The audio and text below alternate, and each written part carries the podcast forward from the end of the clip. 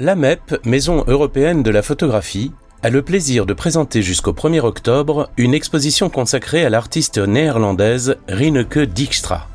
Son travail aborde différents sujets liés à la construction de l'identité, particulièrement présente pendant l'adolescence.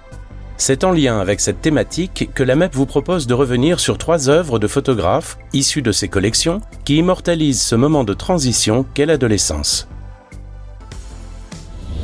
Née à Naples, en Italie, la photographe Jocelyne Lee réalise des portraits psychologiques depuis 35 ans. Avec un regard clair et empathique, elle nous invite à réfléchir à des questions éternelles telles que la jeunesse et l'âge, nos liens les uns avec les autres ou encore notre relation avec la nature. Que ce soit des paysages, des portraits ou des nus, les photographies de Jocelyne Lee évoquent toute la fragilité poignante de la beauté qui change en fonction de la lumière et des saisons tout au long de l'année.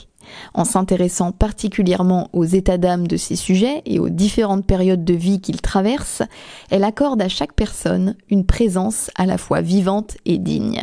Elle déclare Le paysage physique sert de toile de fond au drame humain. Les photographies font allusion à la fragilité de la présence humaine dans le monde.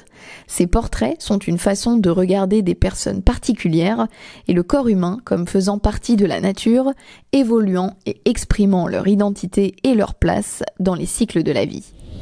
Ces photographies sont remplies d'histoires implicites, suggérées par les corps et les visages, et rendues d'autant plus fascinantes par le fait que ces modèles semblent absorbés dans leurs propres souvenirs et rêves.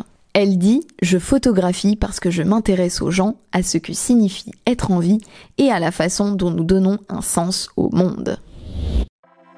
Merci d'avoir suivi cet épisode. Cette série de podcasts est pensée en lien avec l'exposition Rineke Dijkstra I See You, présentée jusqu'au 1er octobre à la MEP.